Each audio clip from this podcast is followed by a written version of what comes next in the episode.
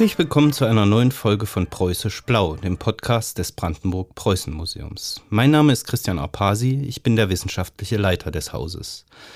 In unserem Podcast unterhalten wir uns ja vor allem über die brandenburgisch-preußische Geschichte und auch über brandenburgisch-preußische Geschichten.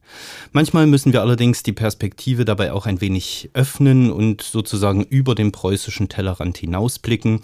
Denn die preußische Geschichte ist ja nichts, was, was isoliert äh, geschehen ist, sondern die ist ja immer eingebettet in größere Kontexte und in größere Zusammenhänge. In jeder Folge gibt es immer auch ein Getränk, das mal direkt, mal indirekt etwas mit dem Thema der Folge zu tun hat und über dessen Geschichte wir euch natürlich auch ein bisschen was erzählen. Normalerweise unterstützen mich hierbei äh, meine Kollegin Janette bzw. mein Kollege Simon. Die sind heute leider nicht mit dabei, sodass ihr mal wieder mit mir alleine Vorlieb nehmen müsst. Heute ist der 21. Dezember und deshalb kann es in dieser Folge eigentlich um nichts anderes gehen als um Weihnachten.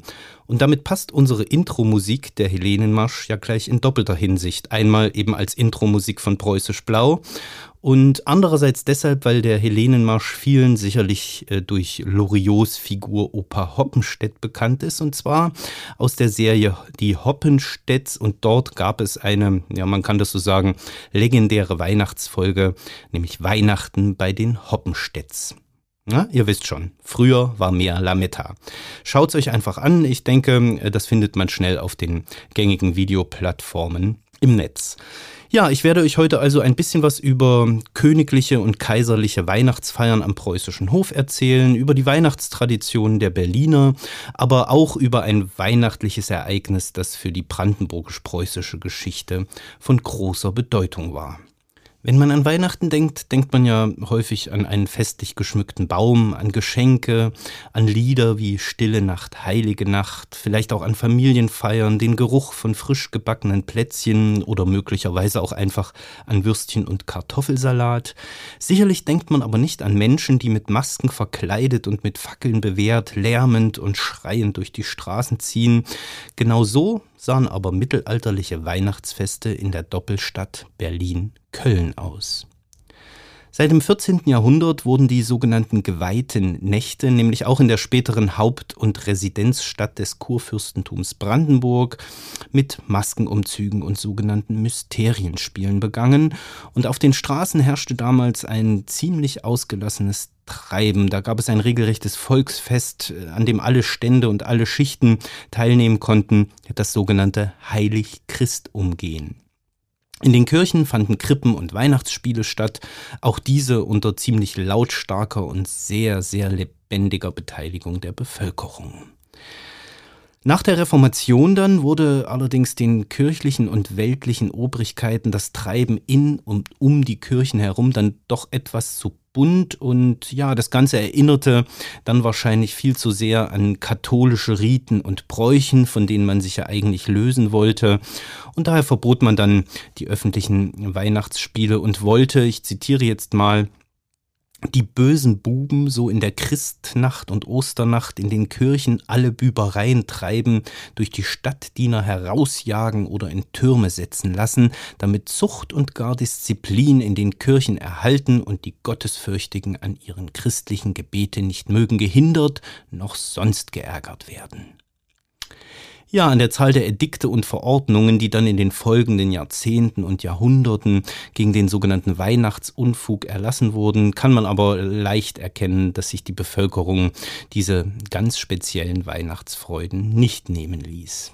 Den Anfang mit diesen Edikten machte Friedrich Wilhelm, der sogenannte große Kurfürst, der per Verordnung 1686 das sogenannte Umgehen des heiligen Christs mit seinen Komödien und Possenspielen verbot. Sein Sohn, der erste preußische König, erließ 1711 dann ein Verbot der Lichterkronen, die man zu Weihnachten durch die Straßen trug, und befahl überdies dass Christmessen nicht mehr am Abend stattfinden sollten, sondern ab jetzt bereits nachmittags um drei. Und der Soldatenkönig, der ging in seiner Ordnungswut wie immer noch ein Stück weiter und er ließ dann 1739 sein Edikt gegen die Christabend-Alfanzereien, indem er befahl, dass bereits am Tag vor Weihnachten sämtliche Kirchentüren abgesperrt werden sollten und Weihnachtspredigten überhaupt nicht mehr stattfinden dürften.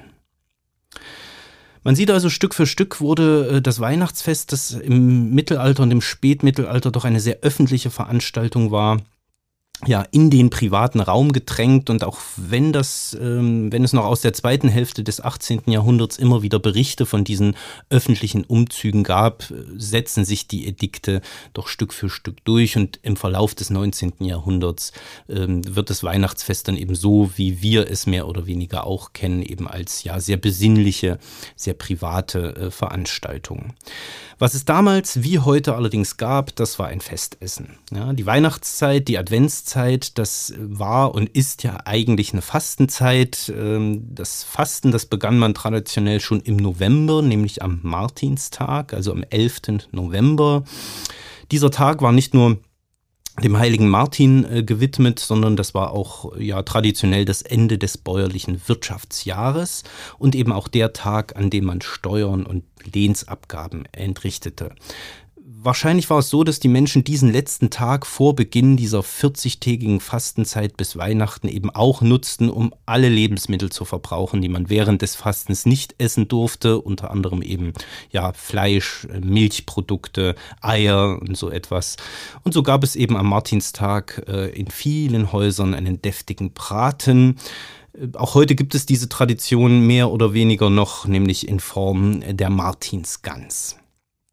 Das Ende des Fastens, das beging man dann, wenn man sich das leisten konnte, genauso üppig. Allerdings noch nicht wie heute im Kreis der Familie, sondern man traf sich auch eben in eher in öffentlichen Räumen, in Zunftstuben, in Gildestuben, in Rathäusern oder an den fürstlichen Höfen.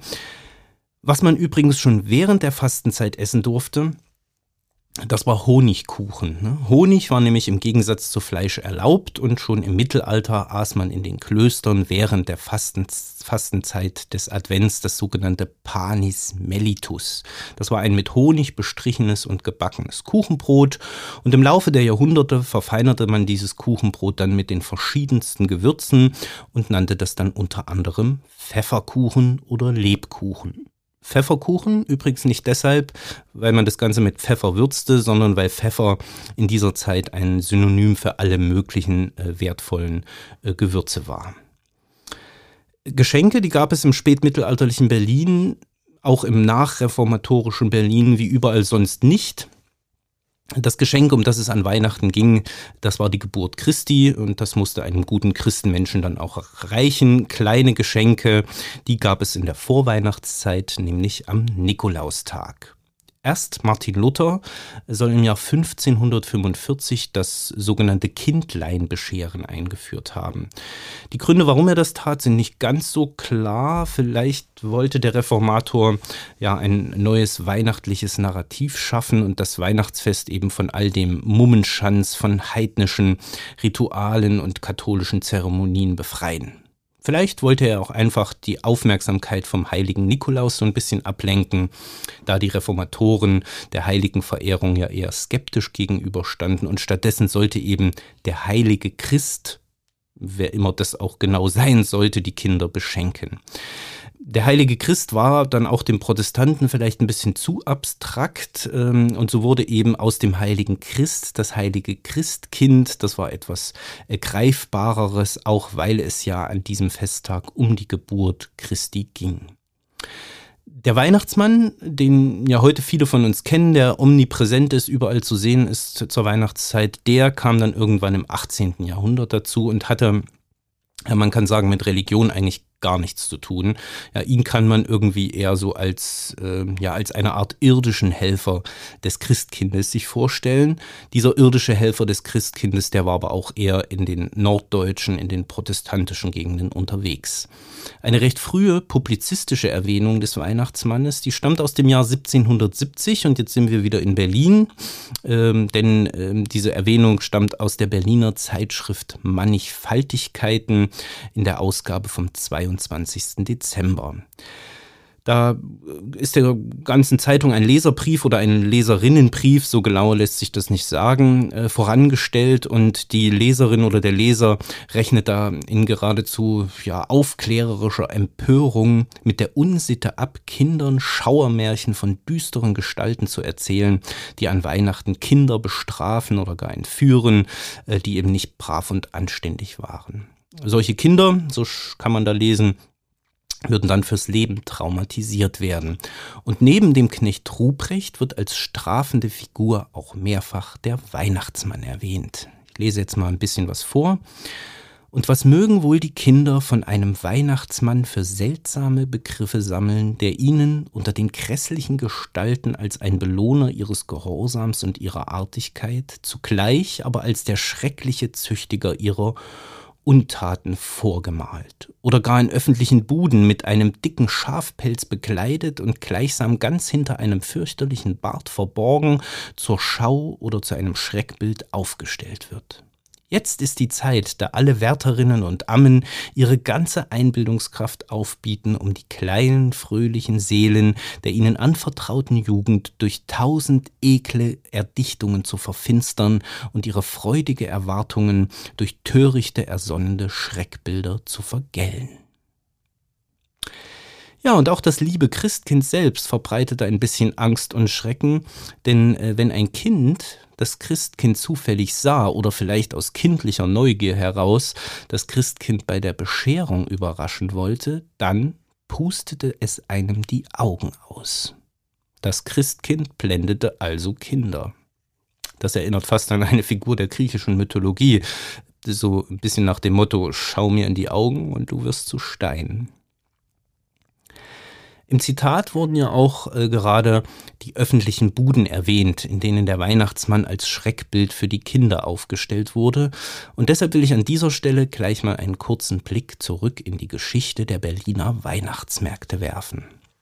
Schon seit dem Mittelalter waren die Plätze um die großen Kirchen der Stadt, also die Orte der Öffentlichkeit, Handelsplätze. Und besonders in den Herbst- und Wintermonaten ja, wurde hier verstärkt mit äh, geweihten Kerzen gehandelt und auch Honigkuchen verkauft. Für die Doppelstadt Berlin-Köln finden sich erste Hinweise auf solche speziellen Verkaufsveranstaltungen in der Weihnachtszeit, ja, so ab der Mitte des 15. Jahrhunderts. Wurde Krämern der Handel mit Honigkuchen und anderen Sirupteiggebäcken gegen ein Standgeld von zwei Mariengroschen pro Tag zur Weihnachtszeit auf dem Petriplatz, also dem Platz rund um die Petrikirche in Köln und dem kölnischen Fischmarkt erlaubt. Die mittelalterliche Stadt Köln, nur zur Erklärung, hat übrigens nichts mit dem heute bekannten Berliner Bezirk Neukölln zu tun, sondern befand sich im heutigen Bezirk Mitte, genauer gesagt äh, auf der Spreeinsel. Östlich von der Spreeinsel äh, lag dann die Stadt Berlin, deren Grenzen ungefähr dort verliefen, wo heute die S-Bahn äh, von der Janowitzbrücke über den Alexanderplatz bis hin zum Hackischen Markt fährt. Ähm, also hatte auch dieses spätmittelalterlich, mittelalterlich, spätmittelalterliche Berlin ja eine Ausdehnung nur von wenigen hundert Metern. Wann genau dieser Kölner bzw. Berliner Weihnachtsmarkt offiziell eingerichtet wurde, ist nicht überliefert. Ich denke, es ist gut möglich, dass das Ganze irgendwie äh, organisch gewachsen ist. Äh, Mitte des 17. Jahrhunderts, also um 1650, sollen es aber bereits etwa 50 Buden gewesen sein. In den meisten dieser Buden wurde Honigkuchen verkauft. Mit der Zeit scheinen aber auch andere Dinge angeboten worden zu sein. Das legt zumindest ein Bericht aus dem Jahr 1729 nahe, der von einem hohen Besuch auf dem Berliner Weihnachtsmarkt erzählt. Da kam nämlich kein geringerer als König Friedrich Wilhelm I., der berühmte Soldatenkönig, der mischte sich unters Volk und, ich zitiere, nahm die auf dem gewöhnlichen Weihnachtsmarkte freigestellten Sachen in den aufgestellten Boutiquen en Promenade in Augenschein und ließ hernach verschiedene verschiedene Kostbarkeiten von Silber und allerhand Spielsachen nach dem Schlosse bringen. Dieser Bericht ist übrigens auf den 31. Dezember datiert. Das scheint ein eher ungewöhnliches Datum, um, einen Weihnachtsmarkt zu besuchen und Geschenke zu kaufen, was aber eher daran liegt, dass der Berliner Weihnachtsmarkt bis ins 19. Jahrhundert hinein bis zum 11. Januar abgehalten wurde und die Bescherung im Königshaus, wie übrigens auch im englischen oder französischen Herrscherhaus, häufig erst am Neujahrstag stattfand. Bis in die Zeit Friedrichs II., besser bekannt als Friedrich der Große, hatte sich nämlich noch gar kein verbindlicher Tag für die Bescherung durchgesetzt. Da gibt es also Quellen, die von Bescherungen im Herrscherhaus am 24. Dezember berichten, aber eben auch solche, in denen erst in der Neujahrsnacht Geschenke gemacht wurden. Der Soldatenkönig selbst beispielsweise hatte sein Lieblingsschloss, das Schloss Königs Wusterhausen, äh, an einem Weihnachtstag geschenkt bekommen, und zwar am 24. Dezember 1698. Und er war auch nicht der einzige preußische Prinz, der zu Weihnachten ein Schloss bekam. Also man äh, verschenkte standesgemäß 1825 schenkte König Friedrich Wilhelm III. seinem Sohn dem späteren preußischen König äh, Friedrich Wilhelm IV. Äh, das Schlösschen Charlottenhof in Potsdam. Aber nochmal zurück äh, zum Weihnachtsmarkt. Äh, in der Mitte des 18. Jahrhunderts dann wurde der Berliner Weihnachtsmarkt in die breite Straße verlegt, da mittlerweile hunderte von Buden und fliegenden Händlern die mittelalterlichen Gassen Kölns und Berlins verstopften. Äh, in der breiten Straße blieb der Weihnachtsmarkt dann auch bis zum Ende des 19. Jahrhunderts. Ja, eine der schönsten Beschreibungen des Berliner Weihnachtsmarktes auf der Breiten Straße findet sich in Ludwig Tiegs Novelle Der Weihnachtsabend. Bevor ich daraus eine Passage vorlese, möchte ich aber erstmal zum Getränk der heutigen Folge kommen. Äh, und weil es nun schon mehrfach um Honig ging, also einmal in der Form der geweihten Kerzen und auch in der Form des Honigkuchens, habe ich sozusagen heute auch Honig zum Trinken dabei, nämlich Honigwein oder auch Met.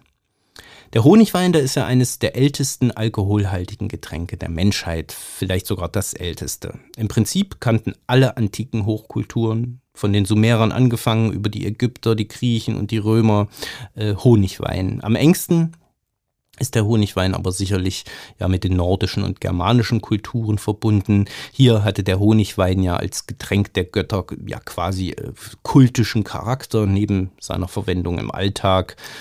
Ähm, ganz früher hat man den Honigwein einfach aus Wasser und Honig hergestellt. Der Alkohol kam dann durch ja, eine spontane Gärung zustande. Ähm, später und auch heute unterstützt man diesen Gärungsprozess durch Zugabe von Hefe. Ja, in der Vergangenheit war Met, war Honigwein nicht nur wegen seiner berauschenden Wirkung sehr beliebt, sondern auch wegen der heilenden und gesundheitsfördernden Wirkung, die man dem Honig nachsagte. Met kann man kalt oder warm trinken. Ich mache vielleicht heute mal beides. Ähm, und beides wird eine Premiere für mich sein, denn tatsächlich habe ich bisher noch nie Met getrunken. Ja, dann fange ich mal mit einem Schluck kalten Met an. Ich habe mich übrigens für eine äh, ja, fruchtige Variante entschieden, einen sogenannten Kirschmet, der entweder mit Kirschen vergoren wird oder mit Kirschsaft gemischt ist. So, zum Wohl ein, ein weihnachtliches zum Wohl.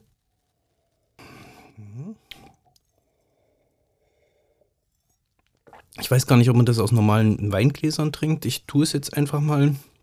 Das Ganze ist ähm, ja lecker, leicht, ähm, kalt, äh, würde ich sagen, passt eher in einen äh, heißen Sommertag. Und dann werde ich jetzt gleich mal nachlegen und nehme mal die dampfende Tasse, die hier auch auf meinem Schreibtisch steht. Das habe ich natürlich vorbereitet und werde jetzt mal einen Schluck warmen Met nehmen. Und das riecht auch schon gleich viel weihnachtlicher.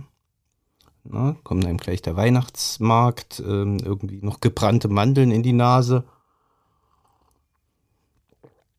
Ja, ja, das ist ähm, deutlich winterlicher.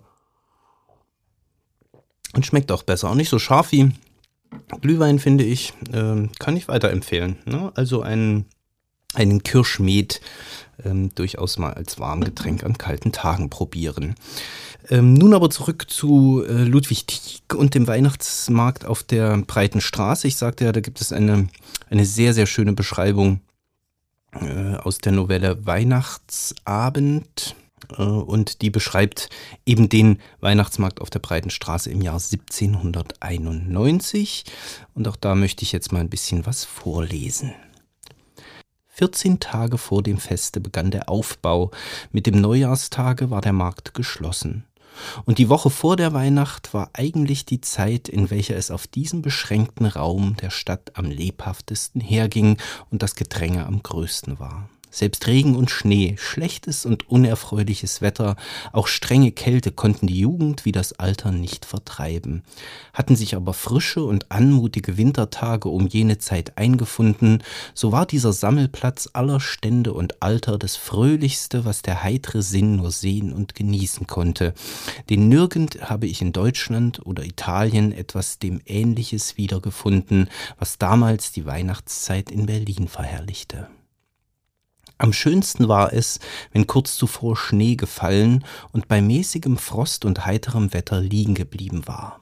Alsdann hatte sich das gewöhnliche Pflaster der Straße und des Platzes durch die Tritte der unzähligen Wanderer gleichsam in einen marmornen Fußboden verwandelt. Um die Mittagsstunde wandelten dann wohl die vornehmeren Stände behaglich auf und ab, schauten und kauften, luden den Bedienten, welche ihnen folgten, die Gaben auf oder kamen auch nur wie in einem Saal zusammen, um sich zu besprechen und Neuigkeiten mitzuteilen. Am glänzendsten aber sind die Abendstunden, in welchen diese breite Straße von vielen tausend Lichtern aus den Buden von beiden Seiten erleuchtet wird, dass fast eine Tageshelle sich verbreitet, die nur hie und da durch das Gedränge der Menschen sich scheinbar verdunkelt. Alle Stände wogen fröhlich und laut schwatzend durcheinander. Hier trägt ein bejahrter Bürgersmann sein Kind auf dem Arm und zeigt und erklärt dem laut jubelnden Knaben alle Herrlichkeiten. Eine Mutter erhebt dort die kleine Tochter, dass sie sich in der Nähe die leuchtenden Puppen, deren Hände und Gesicht von Wachs die Natur anmutig nachahmen, näher betrachten könne. Ein Kavalier führt die geschmückte Dame, der Geschäftsmann lässt sich gern von dem Getöse und Gewirr betäuben und vergisst seine Akten, ja, selbst der jüngere und der ältere Bettler erfreut sich dieser öffentlichen, allen zugänglichen Maskerade und sieht ohne Neid die ausgelegten Schätze und die Freude und Lust der Kinder, von denen auch die geringsten die Hoffnung haben, dass irgendetwas für sie aus der vollen Schatzkammer in die kleine Stube getragen werde. So wandeln denn Tausende scherzend mit Planen zu kaufen, erzählend, lachend, schreiend, den süß duftenden, mannigfaltigen Zucker und Marzipan Becken vorüber, wo Früchte in reizender Nachahmung, Figuren aller Art, Tiere und Menschen, alles in hellen Farben strahlend, die Lüsternen anlacht. Hier ist eine Ausstellung wahrhaft täuschenden Obstes, Aprikosen, Pfirsiche, Kirschen, Birnen und Äpfel, alles aus Wachs künstlich geformt. Dort klappert, läutet und schellt in einer großen Bude tausendfaches Spielzeug aus Holz in allen Größen gebildet, Männer und Frauen, Hans Würste und Priester, Könige und Bettler, Schlitten und Kutschen, Mädchen, Frauen, Nonnen, Pferde mit Klingeln, ganzer Hausrat oder Jäger mit Hirschen und Hunden, was der Gedanke nur spielend ersinnt, ist hier ausgestellt, und die Kinder, Wärterinnen und Eltern werden angerufen zu wählen und zu kaufen. Jenseits erglänzt ein überfüllter Laden mit blankem Zinn, denn damals war es noch gebräuchlich, Teller und Schüsseln von diesem Metall zu gebrauchen, aber neben den polierten und spiegelnden Geräten blinkt und leuchtet in Rot und Grün und Gold und Blau eine Unzahl regelmäßig aufgestellter Soldatesken. Engländer, Preußen und Kroaten, Panduren und Türken, prächtig gekleidete Paschas auf geschmückten Rossen, auch geharnischte Ritter und Bauern und Wald im Frühlingsglanz, Jäger, Hirsche und Bären und Hunde in der Wildnis wurde man schon auf eigene, nicht unangenehme Weise betäubt, von all dem Wirrsal des Spielzeuges, der Lichter und der vielfach schwatzenden Menge, so erhöhten dies noch durch Geschrei jene umwandelnden Verkäufer, die sich an keinen festen Platz binden mochten. Diese drängen sich durch die dicksten Haufen und schreien, lärmen, lachen und pfeifen, indem es ihnen weit mehr um diese Lust zu tun ist, als Geld zu lösen.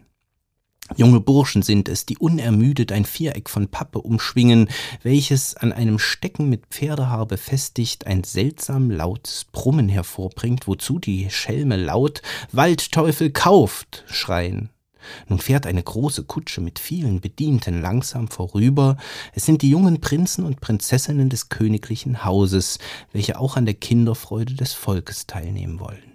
Nun freut sich der Bürger doppelt, auch die Kinder seines Herrschers so nahe zu sehen, und alles drängt sich mit neuem Eifer um den stillstehenden Wagen.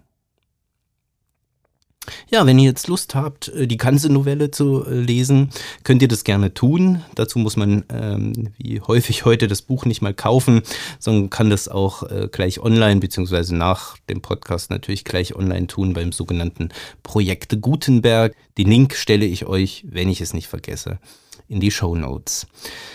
Ja, dann schaue ich mal kurz auf meinem Zettel, was da sonst noch so alles draufsteht, was ich euch jetzt zählen wollte und stelle wie immer fest, da steht eine ganze Menge drauf. Wahrscheinlich muss ich das ein oder andere wohl äh, mir für das nächste Jahr aufheben, ähm, denn ich hoffe, dass das nicht das letzte preußisch-blaue Weihnachten mit euch ist. Was ich euch aber nicht vorenthalten will, und das habe ich ja ganz am Anfang auch schon erwähnt, ist ein ganz besonderes und für die preußische Geschichte auch sehr wichtiges Ereignis, das am Heiligabend des Jahres 1613 stattfand. Kurfürst Johann Sigismund nahm an diesem Tag nämlich erstmals das Abendmahl nach reformiertem, also nach kalvinistischem Ritus äh, ein oder nahm an diesem Abendmahl teil.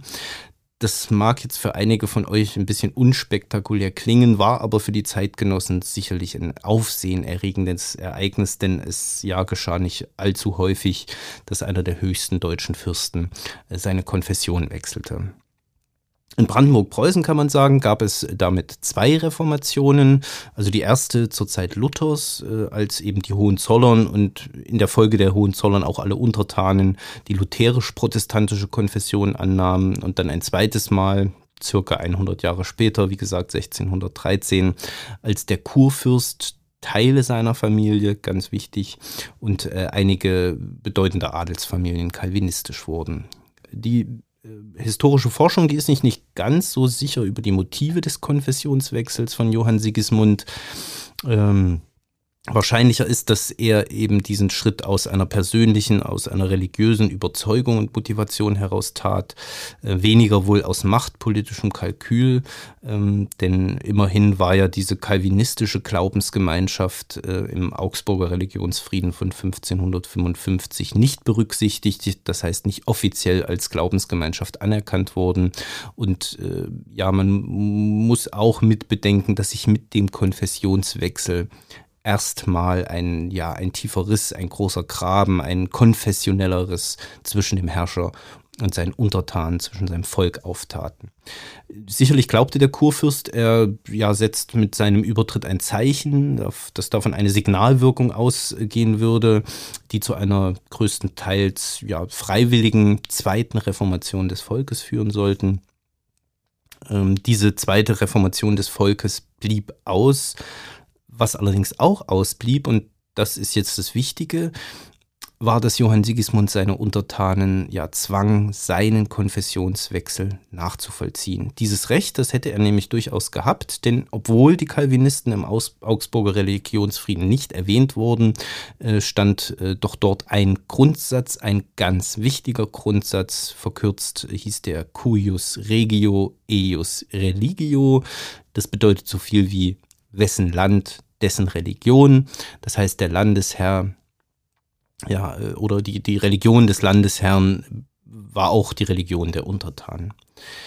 Dass Johann Sigismund nun von seinem, von diesem Recht keinen Gebrauch machte und dass selbst äh, Teile seiner Familie, wie seine Ehefrau Anna von Preußen, lutherisch blieben, das sehen nun einige Historiker und Historikerinnen als Beginn dieses, äh, dieses Toleranzgedankens, äh, der in Preußen ja auch später äh, gelebt wurde. Allerdings muss man sagen, dass es wohl auch einen blutigen Bürgerkrieg gegeben hätte, wenn der Kurfürst versucht hätte, seinen Landeskindern eben diesen Calvinismus aufzuzwingen.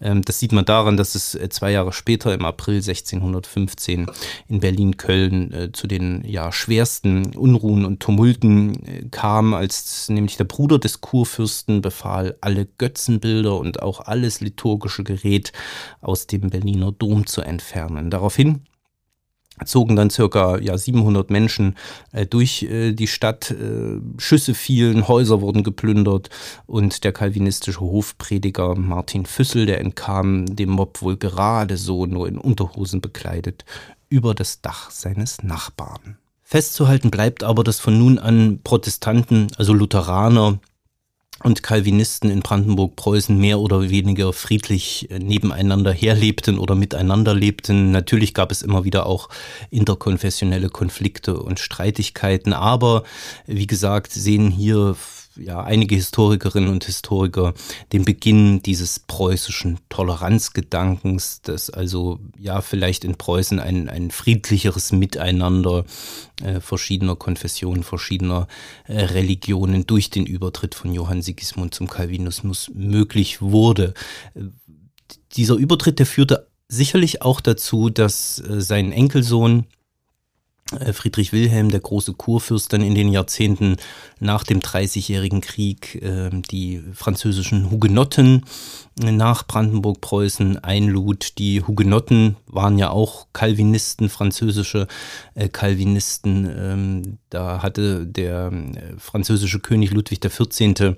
Ähm, das Edikt von Nantes, also die Religionsfreiheit in Frankreich, praktisch aufgehoben und stellte äh, seine Protestanten, seine äh, kalvinistischen Untertanen gewissermaßen vor die Wahl, ja, entweder ihr kehrt in den Schoß der alleinselig machenden katholischen Mutterkirche zurück ähm, oder ja, ihr sterbt. Äh, viele von ihnen wollten weder das eine noch das andere und äh, entschlossen sich das Land äh, Frankreich zu verlassen.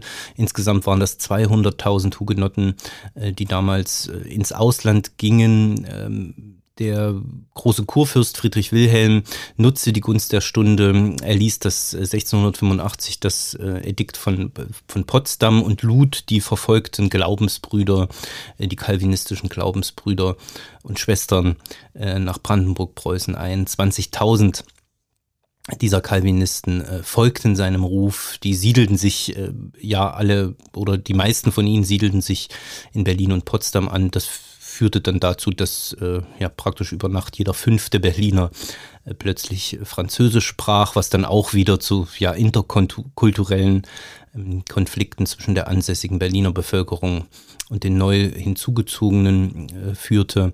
Ähm, der Kurfürst versprach den Hugenotten auch äh, vieles. Sie bekamen zinsfreie Kredite, konnten äh, steuerfrei ihre Gewerbe frei ausüben, konnten in ihren eigenen Gemeinden in ihrer äh, Muttersprache in Französisch äh, predigen. Ja, das fiel dem großen Kurfürsten sicherlich leichter, wie gesagt, weil es eben auch äh, Calvinisten ähm, waren, wie er selbst ja auch. Ja, jetzt äh, zum Abschluss möchte ich vielleicht nochmal äh, wieder äh, sehr weihnachtlich werden. Wir blicken jetzt ins 19. Jahrhundert. Da gab es nämlich einen preußischen Herrscher, einen preußischen König und jetzt auch deutschen Kaiser, der das Weihnachtsfest alljährlich äh, wirklich sehr zelebrierte.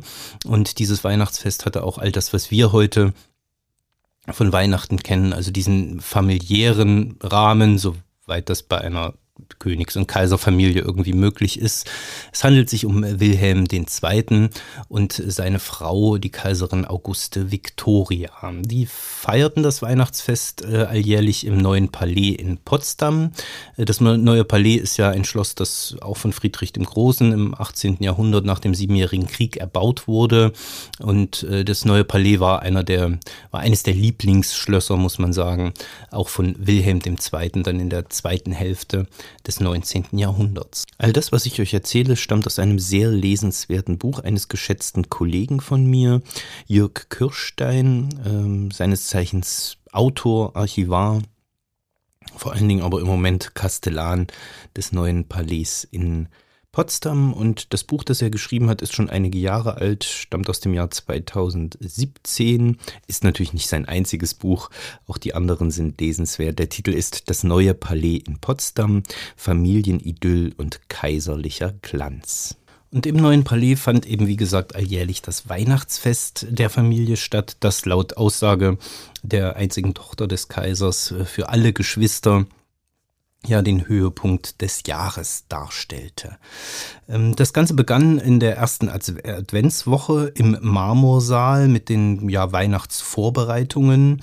Ähm, der Marmorsaal ist ein 500 Quadratmeter großer Festsaal und dort wurden äh, dann erstmal die ja, Geschenke, äh, ja, wie Kleider, Anzüge, Kindersachen, Spielzeug von den Hofdamen der Kaiserin zusammengestellt. Äh, diese Präsente, die da zusammengestellt, die da gesammelt wurden, die waren für karitative, wohltätige Organisationen bestimmt und auch für die äh, Pächterfamilien der kaiserlichen Güter sowie für die Hofdienerschaft. Ähm, die Kinder Wilhelms II. waren ja sechs Söhne und eine Tochter. Die gründeten in der Weihnachtszeit dann immer einen Familienchor, studierten Weihnachtslieder ein, die dann am Heiligen Abend vorgetragen wurden. Ähm, der Chor er bestand nicht nur aus den sieben Kindern des Kaisers, sondern wurde auch noch von einer Hofdame ähm, und zwei Adjutanten äh, ja verstärkt. Ähm, und die Leitung, die hatte alljährlich äh, der Hofprediger Johannes Kessler. Ja, in den Wochen vor dem Weihnachtsfest trafen dann im neuen Palais äh, ja so nach und nach äh, die ersten Geschenke für die Mitglieder der kaiserlichen Familie ein.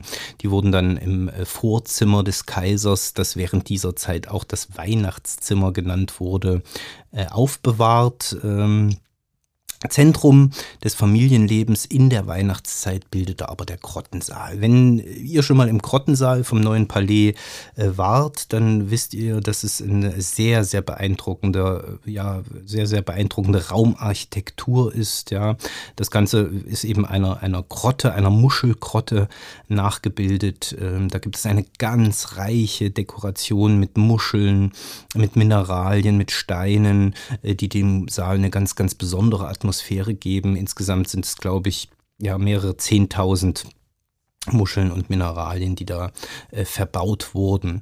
Ja, am 21. Dezember begannen die Weihnachtsvorbereitungen im äh, Grottensaal mit erstmal der Entfernung des kostbaren Teppichs. Ja, das muss ein riesengroßer Teppich gewesen sein, der da drinnen lag. Und diesen kostbaren Teppich, den wollte man eben vor dem herabtropfenden Kerzenwachs äh, beschützen. Deswegen wurde der eingerollt und weggenommen äh, zum Schutz des ebenfalls sehr wertvollen Marmorbodens, auch der mit wunderschönen ja, äh, Verzierungen von Meeres, äh, Meeresfrüchten und Meerestieren, ähm, ja, wurde dann ein einfacher Teppich dort ausgelegt. Ähm, die Weihnachtsbäume, und ihr habt richtig gehört, ich spreche in der Mehrzahl.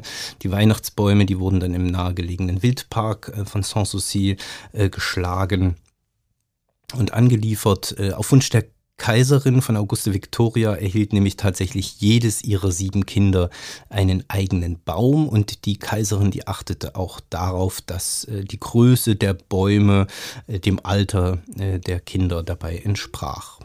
Nicht nur die Kinder hatten einen eigenen Baum, sondern auch Kaiser und Kaiserinnen hatten jeweils einen eigenen Baum. Wir sind also jetzt schon bei neun Weihnachtsbäumen, die da im Grottensaal standen. Dazu kamen dann noch zwei weitere Bäume äh, für die Hofdamen der Kaiserin sowie für andere Familienmitglieder, die als Gäste an der Weihnachtsfeier teilnahmen. Jetzt sind wir also schon bei elf Weihnachtsbäumen im Grottensaal. Ja, der ganze Saal wurde zudem äh, weihnachtlich, festlich äh, dekoriert. Ähm, dazu gehört es, dass in also im Grottensaal gibt es auch äh, vier kleine ja, Springbrunnen, Fontänenbecken. In die wurden dann auch noch Weihnachtsbäume gestellt, also nochmal vier kleine. Das heißt, wir sind jetzt äh, bei 15 Weihnachtsbäumen. Die Brunneneinfassungen wurden mit Tannengrün geschmückt. Ähm, und dann war es am Weihnachtsvortag, also am 23. Dezember, wurde dann in Anwesenheit des Kaiserpaares, wurden all diese Bäume geschmückt. Äh, die Art des Schmuckes, darüber weiß man nicht ganz so viel. Äh, sicher ist aber, dass äh, zum Weihnachtsbaumbehang ja, italienische Pinienäpfel der länglichen Sorte gehörten, die dann jährlich von der deutschen Botschaft in Rom beschafft werden mussten. Zu all dem wurde dann noch eine Weihnachtskrippe aufgestellt. Äh, die Gärtner dekorierten das Ganze noch ein bisschen mit Moos und zu den Weihnachtsbräuchen der Kaiserfamilie gehört es auch, äh, dass der Kronleuchter in der Mitte des Saales mit einem Strauch Misteln geschmückt wurde. Ähm, am Vormittag des Heiligen Abends dann äh, verteilte die Kaiserin höchst selbst, natürlich mit Unterstützung ihrer, ihrer Hofdamen, die Geschenke für die Kinder auf den Gabentischen. Und da bekam natürlich auch jedes Kind einen eigenen Gabentisch, der dann jeweils an dem Baum des Kindes oder neben dem Baum des Kindes aufgestellt war. Die ganze Familie traf sich dann am frühen Nachmittag zum Familienchor da ja, haben ja die Kinder diesen, diesen Weihnachtschor gehabt und die sangen dann dem Kaiserpaar ihre einstudierten Weihnachtslieder vor und sagten auch eine Weihnachtsgeschichte wohl auf. Der Kaiser, der ging dann erstmal außer Haus. Äh, am Nachmittag gegen 15 Uhr ging er nämlich zur Weihnachtsbescherung der Leibkompanie des ersten Garderegimentes zu Fuß in Potsdam in der Priesterstraße. Und während der Kaiser bei seinen Soldaten war und die beschenkte, äh, bescherte die Kaiserin die Hofdienerschaft äh, im neuen Palais. Und es muss wohl auch so gewesen sein, dass die Kaiserin bei der Wahl der Geschenke auch auf die persönlichen Wünsche der Angestellten äh, einging. Ja, Auguste Victoria, die übergab die Präsente auch persönlich, natürlich, und richtete jeweils einige äh, persönliche Worte auch an die Beschenkten. Um 16 Uhr war der Kaiser dann wieder zurück und äh, man konnte im Apollo-Saal das Weihnachtsdinner beginnen. An dem nahm nicht nur die kaiserliche Familie teil, sondern auch das Gefolge, also Adjutanten, Erzieher, Hofdamen und einige mehr. Ähm, je älter die Kinder wurden, desto umfangreicher wurde ja auch dann der Hofstaat. Da kamen dann vielleicht noch Lehrer hinzu, Adjutanten für die Söhne, äh, Hofdamen für die Tochter, so dass das Weihnachtsdinner dann ab der Jahrhundertwende vom 19. zum 20. Jahrhundert dann in die ja einfach größere Marmorgalerie verlegt wurde. Man weiß auch ziemlich genau Bescheid, was zum Weihnachtsdinner auf den Tisch kam. Und das waren, ja, man kann sagen, ganz traditionelle Weihnachtsgerichte. Los ging's mit einem äh, Karpfenblau. Ähm, da folgte dann häufig ein Schinkenauflauf mit grünem Spargel und als Höhepunkt des Essens, wie könnte es anders sein, kam eine Weihnachtsgans auf den Tisch. Zum Abschluss äh, gab es Minzpies, also ein süßes Mür Mürbegebäck ähm, ja, mit einer Rosinen oder Apfelfüllung. Ähm, interessant am Rande, das Ganze wurde ja im neuen Palais wer das Haus kennt, der weiß, dass es da noch zwei Nebengebäude gibt, zwei Wirtschaftsgebäude. Da sind heute äh, Räumlichkeiten der Universität Potsdam drin untergebracht. In einem dieser Nebengebäude äh, war auch die Küche des neuen Palais äh, untergebracht und dieses ganze Essen wurde dann auf einem unterirdischen Gang unter dem Schlossplatz äh, durchgetragen. Da gab es dann äh, auch am Ende dieses Ganges extra Wärmeschränke, äh, dass das Essen nicht kalt wurde. Äh, dieser Gang, dieser unterirdische Gang, der wurde auch auf äh, Befehl äh, Wilhelms II. hin angelegt. Ähm, bis zu seiner Zeit hat man das Essen so einfach über den Platz getragen.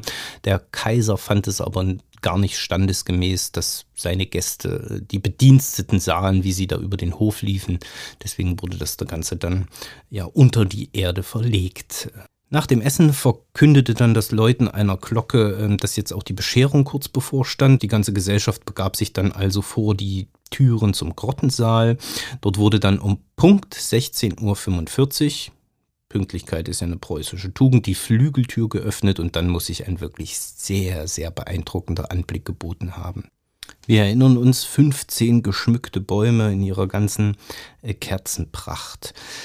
Ja, was lag denn da auf den Gabentischen äh, für die Kinder des Kaiserpaares? Das war im Prinzip ja recht recht bürgerliche Geschenke. Es gibt ähm, ein, ein Bild, äh, das äh, den Grottensaal während einer Weihnachtsfeier zeigt und da sieht man dann auch unter anderem eine Menge Geschenke. Das ist von äh, aus dem Jahr 1897 dieses Bild. Ähm, da sieht man ja unter anderem ein Fahrrad oder mehrere Fahrräder natürlich. Äh, da sieht man ein Schaukelpferd, eine Modelleisenbahn, natürlich allerhand Kriegsspielzeuge wie Kanonen, Helme, Säbel. Die äh, Kinder blättern in Büchern, lesen. Äh, die Tochter steht vor ihren Eltern mit einer Puppe in der Hand. Also alles in allem ja Geschenke, wie, wie sie sich in dieser Zeit auch eine ja wie man sie sich in dieser Zeit auch in einem gutbürgerlichen, äh, großbürgerlichen Haushalt sicherlich geschenkt hätte.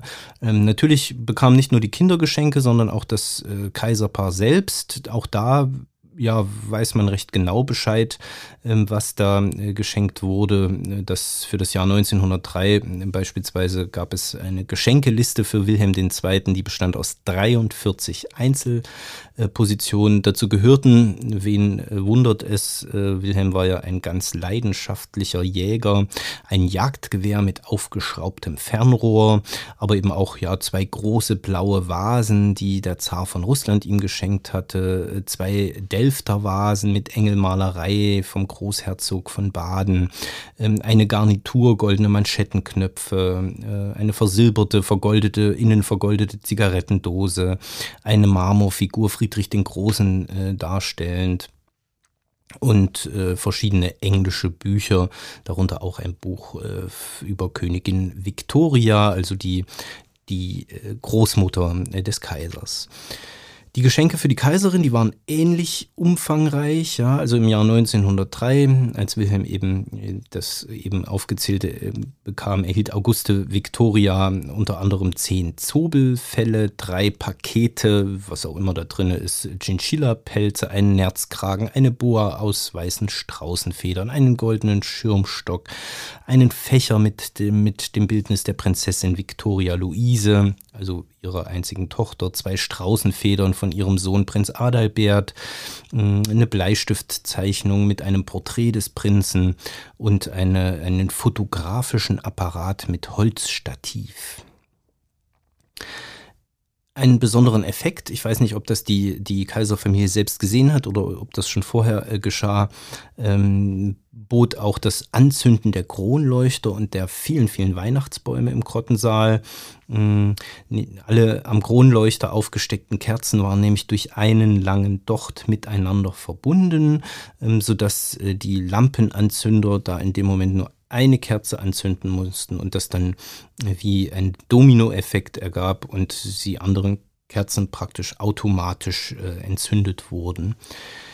Ja, äh, am Weihnachtsabend waren dann auch die Christbäume mit den Kronleuchtern verbunden, sodass das Kerzenlicht auch auf die Bäume übergeleitet wurde und praktisch durch den ganzen Raum wanderte. Und das muss wirklich ein, ein, eigen, ein einzigartiges äh, Schauspiel da gegeben haben. Gegen 19.15 Uhr war dann auch die Bescherung vorbei. Das dauerte natürlich entsprechend lange bei so vielen Kindern.